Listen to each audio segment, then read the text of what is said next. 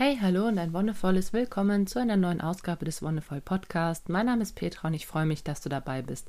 Und wie könnte es anderes sein? Heute gibt es eine kleine Sondersendung, eine Sonderfolge rund ums Thema Corona. Ich möchte gar nicht so sehr darauf eingehen, was es ist und wie es zustande kam. Ich finde es irgendwie ganz witzig, dass diese Folge irgendwann den historischen Charakter haben wird, weil es einfach jetzt ein aktuelles Zeitgeschehen ist und wir uns natürlich auch mit einem Podcast im Stück weit darin bewegen, was ist tagespolitisch und ja, ganz aktuell und so los. Und Corona ist etwas, ich möchte wie gesagt nicht genauer darauf eingehen, wie es mit den ganzen Fallzahlen aussieht und so weiter. Da kannst du dich auf jeden Fall besser informieren, sage ich mal. Also klar bin ich auch informiert und klar habe ich mir auch diverse Informationen eingeholt. Aber ich möchte heute eher einen anderen Aspekt ansprechen, und zwar die Chance und die Möglichkeiten, die uns Corona eröffnen. Momentan ist es ja so, dass sehr viel negativ berichtet wird, dass sehr viel Negatives ja auch in die Welt hinausdringt. Und ich möchte auch hier versuchen, so ein bisschen die positive Seite zu beleuchten, weil ich denke, dass es jetzt tatsächlich eine ganz, ganz, ganz entscheidende Situation in unserem gesellschaftlichen Leben sein wird. Also, dass es auch ganz stark davon abhängt, was wir daraus machen. Was ich tue, was du tust, was jeder einzelne Mensch tut, kann jetzt so ein bisschen auch den Grundstein dafür legen, wie sich unsere Gesellschaft auf einer gesamten Ebene über die nächsten Jahre hin verändern wird. Ich fand es ganz unglaublich, habe ich jetzt heute erst Berichte gelesen, dass zum Beispiel in Italien, in Venedig, dass es die Kanäle in, in, in der Stadt so sauber sind wie noch nie, dass es wieder Fische gibt, dass im Hafen von Triest auf einmal wieder Delfine gesichtet wurden, dass generell diese ganze Smogwolke über China und den fernöstlichen Raum extrem abgenommen hat. In ein paar Wochen, in denen jetzt sowas wie Flugreisen oder generell Reisen verboten sind, in denen bestimmte Maßnahmen getroffen werden mussten und Menschen einfach viel mehr zu Hause bleiben. Und das finde ich einerseits sehr spannend, dass es wirklich einen immerhin jetzt schon deutlich sichtbaren Effekt hat, also auf eine kurze Zeit gesehen. Also ich meine, wir sind jetzt Mitte März und ähm, ja, so das Ganze angefangen hat ungefähr vor ein, zwei Wochen, dass es wirklich extrem wurde. Also am Montag vor ein paar Tagen wurde auch tatsächlich jetzt hier bei uns in Bayern der Notstand ausgerufen. Und es sind Maßnahmen getroffen worden, die es so lange in der Geschichte nicht gab. Also in meiner Lebzeit noch nicht, dass wirklich Menschen daran angehalten wurden, zu Hause zu bleiben, dass Schulen geschlossen haben, dass Bäder geschlossen haben, dass sämtliche Kultureinrichtungen geschlossen haben, dass es wirklich nur noch Läden gibt wie hm, ja, Supermärkte oder alles, was eben den täglichen Bedarf deckt, dass die noch geöffnet haben, auch Baumärkte, aber der ganze Einzelhandel zum Beispiel geschlossen ist. Und es ist eine extrem spannende Situation. Ich meine, ich bin klar durch mein Soziologiestudium auch so ein bisschen auf dem Trichter zu gucken, hey, was macht sowas mit einer Gesellschaft? Aber ich denke, das ist jetzt eine Frage, die wir uns alle ganz persönlich stellen können. Was machst du jetzt? Was, wie hat sich dein Leben jetzt gerade verändert? Was passiert jetzt? Wie hat Corona dein Leben vielleicht schon beeinflusst? Musst du vielleicht auch zu Hause bleiben? Hast du Kinder, die du jetzt zu Hause betreuen musst?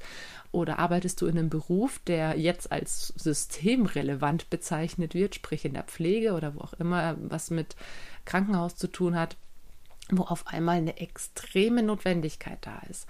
Und da sehe ich den ersten großen Punkt, wo wir jetzt als Gesellschaft wirklich wachsen können. Diese ganzen Berufe, die über Jahrzehnte hinweg vernachlässigt, marginalisiert und extrem schlecht bezahlt wurden, die werden jetzt, wie es so schön heißt, eben ist ein Zitat, systemrelevant. Ohne die ganzen Pflegerinnen und Pfleger, ohne die Ärztinnen und Ärzte, Hebammen, alles Mögliche, was in diesem Bereich tätig ist, würde jetzt wirklich hier die Kacke noch mehr dampfen, als sie es schon tut.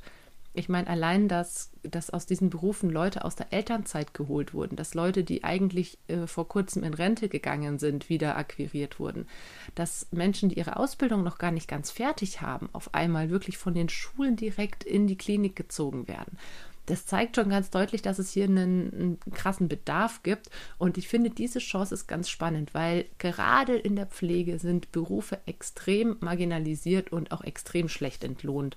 Und das kann meiner Meinung nach nicht, nicht weitergehen. Also ich meine, wir sehen es jetzt, wie wichtig das ist. Und die Leute, die machen jetzt auch noch mehr Überstunden als schon vorher. Und jetzt stell dir mal vor, die Leute hätten jetzt aber keinen Bock mehr. Ich meine, meistens sind Leute in diesen Berufen, die sowieso so eine so-called soziale Ader haben, die gerne anderen Leuten helfen und die auch gerne so ein bisschen die eigenen Bedürfnisse zurückstecken.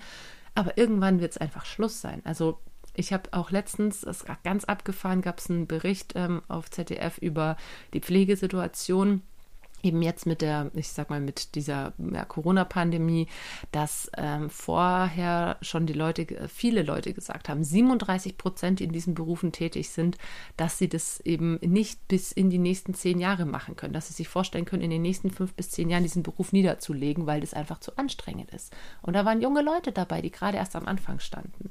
Und das ist eine große Chance, dass wir endlich als Gesellschaft es schaffen, diese Berufe aufzuwerten. Warum ist das wichtig? Weil einerseits die Gesellschaft nur so funktionieren kann. Also wir sehen jetzt, dass diese ganzen Maßnahmen getroffen werden, weil das Gesundheitssystem sonst zusammenbrechen würde. Wir haben nicht genügend Betten in den Krankenhäusern, wir haben nicht genügend Personal, das die Patienten und Patientinnen versorgt. Und es ist jetzt noch ein viel krasserer Ausnahmezustand, aber das ist ja im Everyday Life auch schon der Fall. Es ist auch schon der Fall, dass Schwangere von Kliniken abgewiesen werden, weil die Kreissäle voll sind und keine Bettenaufstationen frei sind. Es ist jetzt schon der Fall, dass in, in Intensivstationen teilweise Wartezeiten herrschen und dass die Fälle wirklich nach Priorität sortiert werden okay, du hast irgendwie nur ein gebrochenes Bein, ja gut, du kriegst irgendwie eine Ibo 5000 und dann musst du halt warten, bis wir hier den Typen, der halt äh, irgendwie einen Rippenbruch und eine kollabierte Lunge hat, vorher erst versorgt haben. Also ich meine, es kann ja auch nicht sein, dass, dass es da eine Abstufung gibt. Klar gibt es Fälle, die vielleicht in Anführungszeichen lebensbedrohlicher sind, aber deswegen hat trotzdem auch jemand mit einer nicht bedrohlichen Verletzung genauso das Recht, genauso behandelt zu werden und nicht erst warten zu müssen und mit Schmerzmitteln vollgepumpt und ruhig gestellt zu werden, um dann irgendwie sechs Stunden später die entsprechende Behandlung zu kriegen. Und da sollten wir wirklich ansetzen, sollten uns jetzt bewusst machen, dass diese Berufe nach dieser Zeit einfach vielleicht auch schon jetzt irgendwie in irgendeiner Form eine Aufwertung erfahren. Dass Hebammen, pflegendes Personal, alle Leute in Kliniken wirklich viel, viel mehr verdienen und viel mehr Anerkennung und Wertschätzung bekommen.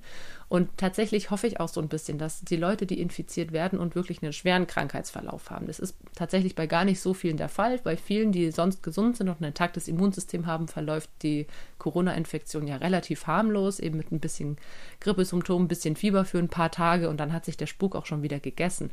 Aber diejenigen, die das wirklich betrifft, der wirklich auch in die Klinik müssen. Ich hoffe, dass bei denen ein Umdenken stattfindet als betroffene, als betroffene Person.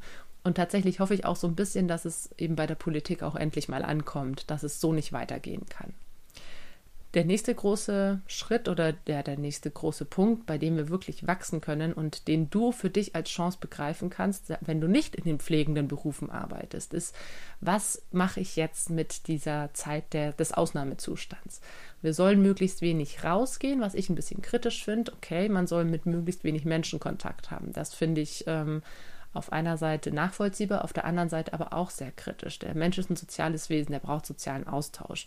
In irgendeiner Form müssen wir mit anderen Menschen kommunizieren. Und ich finde es ganz schwierig, wenn zum Beispiel auch alleinstehende Menschen jetzt gar keinen Kontakt mehr haben und hoffe, dass diese Menschen, wenn du vielleicht dazugehörst, den Weg findest über Videotelefonie oder über irgendwie zusammen spazieren gehen oder Fahrrad fahren. Wenn man dann einen gewissen Abstand hält, dann kann man das trotzdem machen.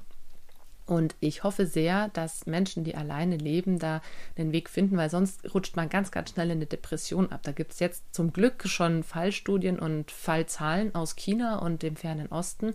Und es ist total schrecklich, dass einerseits eben die Zahl der depressiven Menschen extrem zugenommen hat und die Zahl der häuslichen Übergriffe. Sprich, da, wo man auf einem Haufen sitzt und wo Konflikte nicht gut ausgetragen werden, kommt es dann tatsächlich zu Gewalttaten. Das ist natürlich auch eher mäh und ich hoffe sehr, dass, dass du davon nicht betroffen bist. Aber genau das ist das Lernfeld. Wenn wir jetzt in einer Beziehung sind zum Beispiel und wir sitzen zu Hause auf einem Haufen, vielleicht auch als Familie, dann müssen wir schauen, wie können wir gut miteinander umgehen. Es ist eine extrem krasse Situation und wir wissen vielleicht nicht, wir haben kein Handlungsmuster für solche Situationen. Wir sind es gewohnt, dass die Kinder betreut sind, in die Schule gehen, wir gehen zur Arbeit oder wohin auch immer. Und jetzt wirklich viel Zeit miteinander zu verbringen, kann erstmal eine Herausforderung sein, aber eine positive, aus der wir wachsen können. Wir können gucken, okay, wie gehen, wie gehen wir miteinander um? Was sind denn unsere Bedürfnisse? Wie können wir unsere Bedürfnisse unter einen Hut bringen? Und vor allem, wie können wir unser Stresslevel niedrig halten? Das ist halt auch super wichtig, dass wir versuchen, miteinander so umzugehen und uns so gegenseitig zu unterstützen, wenn wir merken, boah, mein Partner oder meine Partnerin hat gerade echt irgendwie eine schlechte Phase, die braucht gerade einfach mehr Unterstützung. Okay, wenn ich die Ressourcen habe, dann, dann gebe ich ihr die. Oder andersrum, wenn meine Kinder jetzt einfach von der Situation vielleicht erstmal überfordert sind. Ne? Die sehen ihre Freundinnen und Freunde nicht mehr oder eben nicht mehr so häufig, wissen auch gerade überhaupt nicht, hey, okay, vielleicht gerade in der ersten, zweiten Klasse, er so an diesen ganz neuen Tagesablauf erst gewöhnt und jetzt ist schon wieder alles anders.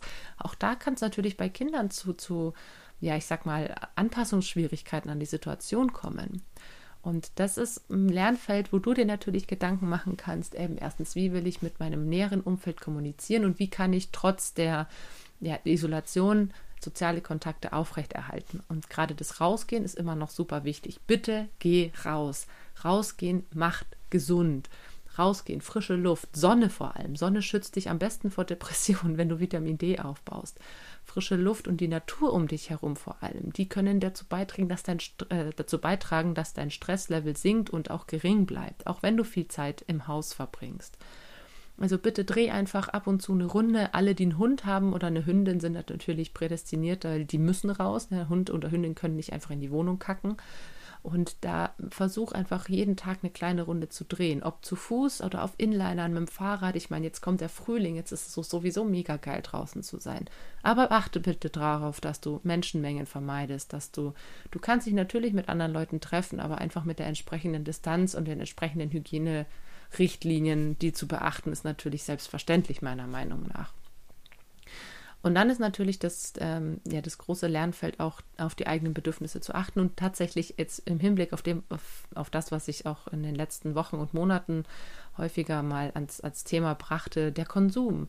Jetzt, wo zum Beispiel eben der Einzelhandel zu hat und auch in Geschäften teilweise gewisse Produkte wegfallen oder eben da die Versorgung nicht mehr so gut klappt, überlege dir, was brauchst du eigentlich zum Leben? Und es sind nicht irgendwie Berge von Klopapier und die äh, neuesten Klamotten. Nein, es ist, es ist was ganz Grundlegendes.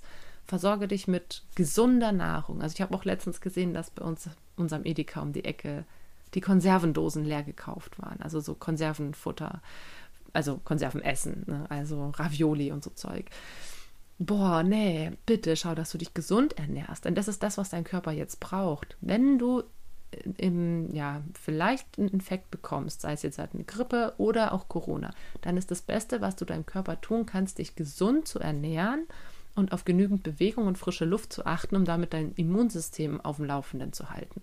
Wenn du jetzt irgendwie nur auf der Couch sitzt und Dosen Ravioli und Chips futterst, dann wird es deinem Körper einfach auch schaden und du wirst viel anfälliger für solche Krankheiten und Infektionen. Deswegen kauft lieber die Gemüseregale leer, die Obstregale leer, deckt euch mit Säften ein, schaut, dass ihr möglichst frisch esst und dass es möglichst, ja, ich sag mal auch in Anführungszeichen nachhaltig produziert ist. Ich finde halt einfach, Dosenfutter ist das Schlimmste, was es, also Entschuldigung, dass ich da jetzt halt so, so pauschal bin, aber es ist tatsächlich voll mit, mit Salzen, voll mit Zucker und es ist so super ungesund. Das, also bitte, bitte halte ich davon fern, wenn es einigermaßen geht und versuche trotzdem noch so frisch wie möglich irgendwie zu einzukaufen. Die Märkte haben zum Glück noch offen, aber zumindest bei uns. Du kannst immer noch auf dem Markt und dich damit versorgen. Die Bioläden sind auch noch relativ gut ausgestattet. Und ich denke, du findest da auch eine Möglichkeit für dich zu sorgen und, und entsprechend zu handeln. Genau, und dann natürlich, was ist mit Hygieneartikeln? Klar, also dieses Klopapier-Paradoxon ist auch so eine self-fulfilling prophecy, also eine sich selbst erfüllende Prophezeiung. Das heißt, äh, ne, es wird gesagt, okay, eins der ersten Mittel, was knapp werden kann, ist zum Beispiel Toilettenpapier. Und alle denken, uh, wenn Toilettenpapier knapp, knapp wird, womit soll ich denn dann den Popo abputzen? Und rennen los und kaufen Toilettenpapier. Und obwohl es eigentlich noch nicht knapp ist, aber durch diese Nachricht, das ist eines der Güter, die knapp werden könnten, sind die Leute schon auf dem Trichter, kaufen das alles weg und dann wird es tatsächlich das gut, das als erstes knapp wird. Ähm, und Klopapier ist zum Beispiel eine Sache, die kann man tatsächlich relativ gut ersetzen. Also auch wenn es für uns untypisch ist, aber du kannst tatsächlich mit sowas wie Stofftaschentüchern oder wenn du, bei uns ist jetzt halt super praktisch. Ich meine, wir haben tatsächlich vor dieser Corona-Epidemie haben wir noch eine Rolle, eine Packung Klopapier gekauft und sind damit jetzt relativ safe. Aber für die, die jetzt wirklich keins mehr kriegen, nimm dir ein altes Handtuch oder nimm dir Mulltücher, wenn du äh, Familie hast, oder irgendein altes T-Shirt im blödsten Fall, das du in Stücke schneidest und womit du dir dich wirklich ähm, dich dann reinigen kannst und danach kochst du es halt einfach mit der Waschmaschine bei 90 Grad aus. Damit sind auch alle Viren, Keime, Bakterien wieder abgetötet und damit hast du quasi wiederverwendbares Klopapier. Es ist nicht so schlimm, man wird erfinderisch mit der Zeit. Und es ist auch so ein Stück weit, man wird ein bisschen nachhaltiger und man wird ein bisschen ressourcenschonender, weil man sich denkt, oh, okay, brauche ich das jetzt wirklich? Muss ich mir das jetzt wirklich kaufen? Oder ja, wie gehe ich vielleicht in Zukunft damit um? Und das sind ganz spannende Fragen, was die eben mit uns machen. Ganz spannend natürlich eben auch, dass der Einzelhandel jetzt zu hat. Ne? Wir brauchen nicht permanent neue Schuhe, Klamotten, Uhren oder Elektroartikel. Nein, das nicht. Und ich bitte dich, bitte schau auch nicht, dass du dich jetzt, weiß ich nicht, irgendwie über Online-Händler eindeckst und jetzt permanent auf Amazon Sachen bestellst. Nein, ich fände es ein super spannendes Experiment zu gucken, okay, wie weit komme ich, wenn wirklich nur noch die Läden, die den so-called täglichen Bedarf decken, offen haben wie gut komme ich damit klar, ne? Und das ist tatsächlich eine Einschränkung im Konsum. Aber ich finde es ganz spannend, weil für viele wird es das erste Mal sein, dass sie wirklich in Anführungszeichen verzichten müssen. Und das ist eine ganz spannende Herangehensweise. Was löst dieser Verzicht in mir aus? Ist es was, was ich gut wegstecken kann? Und ich denke mir, ja krass, eigentlich brauche ich den ganzen Scheiß eigentlich nicht. Oder ist es wirklich so, dass ein, dieser Konsumzwang entsteht? Oh Mann, ich muss mir das jetzt aber kaufen und dass wirklich auch so dieses Loch aufkommt, in dem, was ich schon öfter mal gesagt habe, ne, dieses Loch an Emotionen, das der Konsum versucht zu stopfen. Wenn du das merkst, dann versuch einfach, dich auch mit irgendwelchen Methoden, sei es Entspannungstechniken oder mit einer Umarmung von deinem Partner oder deiner Partnerin, entsprechend die Gefühle zu holen, die du eigentlich brauchst. Und dann das nächste ist natürlich die Zeit, falls du jetzt im Homeoffice bist oder falls du einen Job hast, der jetzt sowieso flach liegt, weil du Lehrerin, Erzieherin oder sonst was bist. Nimm dir die Zeit und schau mal wirklich, hey, gibt es irgendwas, was, was ich schon immer machen wollte? Möchtest du Yoga ausprobieren? Möchtest du Kunst für dich entdecken? Möchtest du mit Podcast starten? Was auch immer. Jetzt ist die Zeit, das wirklich alles mal auszuprobieren. All die Projekte, die du vielleicht aufgeschoben hast, weil du keine Zeit hattest. Jetzt hast du die Zeit dafür. Und auch wenn du in einem Job bist, wo du jetzt vielleicht im Homeoffice sitzt, dann nimm dir auch da ab und zu mal diese Zeit raus, weil jetzt kann dir niemand einen Strick draus drehen, wenn es heißt, oh, du hast irgendwie dein Arbeitspensum nicht erfüllt. Nein, das ist ein Quatsch in solchen wirklich Krisenzeiten sollte niemand einen Strick draus gedreht werden. Es sollte natürlich schon so laufen, dass alle einigermaßen zufrieden sind. Also wenn du einen Job hast, wo du vom Homeoffice aus gut arbeiten kannst, dann mach auch einfach was. Also wenn du dich jetzt komplett auf die faule Haut legst, wäre vielleicht auch nicht das, das Richtige, aber du kannst bestimmt einen schönen Weg finden, wie du einerseits die Freizeit, dein Leben und die jetzigen Umstände sowie deinen Job gut unter einen Hut bringen kannst. Und ich hoffe für dich, dass du damit auch wirklich einen guten Weg fährst und für dich so die Lösung findest. Ich kann da kein Patentrezept an die Hand geben, weil das total unterschiedlich ist. Manche lieben ihre Arbeit so sehr, dass sie da auch total dran hängen und das total unbedingt weitermachen wollen und vielleicht sogar noch mehr Zeit rein investieren. Und andere sagen eher, na, ich möchte es jetzt gern zurückschrauben. Ja, und dann ist natürlich die spannende Frage, was macht es noch mit unserer Gesellschaft? Also einerseits ist jetzt zum Beispiel so, so ein Thema wie Freilernen, also dieses Freilerner-Konstrukt, dass eben Kinder nicht in die Schule gehen müssen, um sich zu bilden und genauso das gleiche wie das Grundeinkommen. Das sind jetzt zwei Konzepte, die, finde ich, auf einmal sehr an Aktualität gewinnen. Bei beiden ist so die Einstellung, naja, wenn Kinder nicht in die Schule gehen, dann lernen sie nichts, dann sind sie ja nur faul und hängen rum. Und beim Grundeinkommen ist das gleiche auf Erwachsene bezogen. Wenn irgendwie keiner mehr äh, für sein Geld arbeiten muss, dann werden sie doch auch alle faul und arbeiten gar nicht mehr und hängen auch bloß rum. Und das ist halt Quatsch. Und das finde ich jetzt ganz spannend zu sehen. Erstens, wie sich die Leute mit dieser schulfreien Zeit einrichten, wie Kinder einfach auch diese Zeit genießen können. Klar werden die vielleicht in den ersten ein, zwei Wochen wirklich nichts machen, in Anführungszeichen. Vielleicht werden die viele einfach vom Computer hängen oder sich in Bücher vertiefen oder was auch immer. Aber dann werden sie Lust haben, was, was zu machen, was zu lernen, was zu erfahren, sich weiterzubilden. Zumindest bei denen, bei denen es noch nicht zu spät ist. Und das gleiche auch mit dem Grundeinkommen. Wenn wir ein Grundeinkommen hätten, dann wäre jetzt die Situation für alle die, die nicht mehr arbeiten können, um einiges entspannter, weil sie sagen können, okay, ich habe mein Grundeinkommen, das ich habe und alles, was ich ja zusätzlich arbeite, kommt ja obendrauf. Und jetzt auch mal ein, zwei Monate vielleicht ohne diesen Bonus obendrauf auszukommen, ist dann für die meisten gar nicht mehr so das Problem. Und über, genau, über das Grundeinkommen werde ich auch nochmal eine Folge machen. Wenn du dich dafür schon interessierst, dann kann ich dir den Verein Mein Grundeinkommen e.V. Äh, ans Herz legen. Die haben auch einen Podcast. Und da geht es einfach auch um verschiedene Themen, wie das eben läuft mit Grundeinkommen, was es für eine Bedeutung hat, auch was es schon für historische Ansätze gibt oder gab, besser gesagt, welche Länder da schon Pilotprojekte gemacht haben. Und da hör auch da gerne mal rein. Ich setze dir den Link unten in die Show Notes. In diesem Sinne, achte auf dich, achte auch auf die anderen, bleib verantwortungsbewusst und schaue trotzdem, dass dein Leben einigermaßen gesund, ausgeglichen und entspannt verläuft, dass du rausgehst, dich gut ernährst und so diese nächsten spannenden Wochen gut überstehen kannst und hoffentlich auch einen Nutzen für dich draus ziehen kannst, dir einfach auch eine schöne Zeit machst, soweit es eben geht. Wir hören uns dann bald wieder. Ich bin gespannt, ob diese ja, Seuche, wie es so manchmal auch heißt, mein Podcast-Verhalten beeinflussen wird. Ich bin mir nicht sicher. Ich hoffe auf jeden Fall, dass ich weiterhin in dem regelmäßigen Turnus dir neue Folgen bieten kann. Falls es nicht der Fall sein sollte, habe ich entweder selber Corona abbekommen und liege im Krankenhaus oder es hat sich irgendwas anderes ereignet. Aber ich gehe mal davon aus, dass es auf jeden Fall weiter Folgen geben wird. Nur falls es vielleicht nicht ganz regelmäßig ist, dann sei deswegen nicht bestürzt. Bleib einfach dabei und wenn dir die Folge gefallen hat, dann lass gern einen Kommentar da, teile sie oder sag's einfach weiter.